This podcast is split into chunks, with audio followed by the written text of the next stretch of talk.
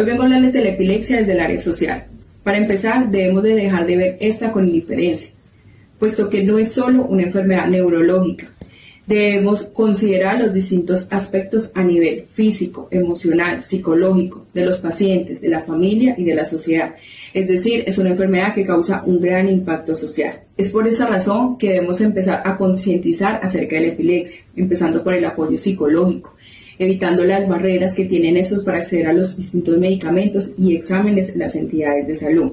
Debemos aprender a comprender los desafíos que tienen las familias de estos pacientes, ser más humanos y sobre todo activar los procesos de inclusión en la sociedad. Los trabajadores sociales en el área de la salud tenemos como misión la construcción de una red social donde el sujeto y su familia puedan ser incluidos y así facilitar las relaciones y la integración social, con el objetivo de mejorar la calidad de vida estimulando así la responsabilidad y fomentando su acción como actor social.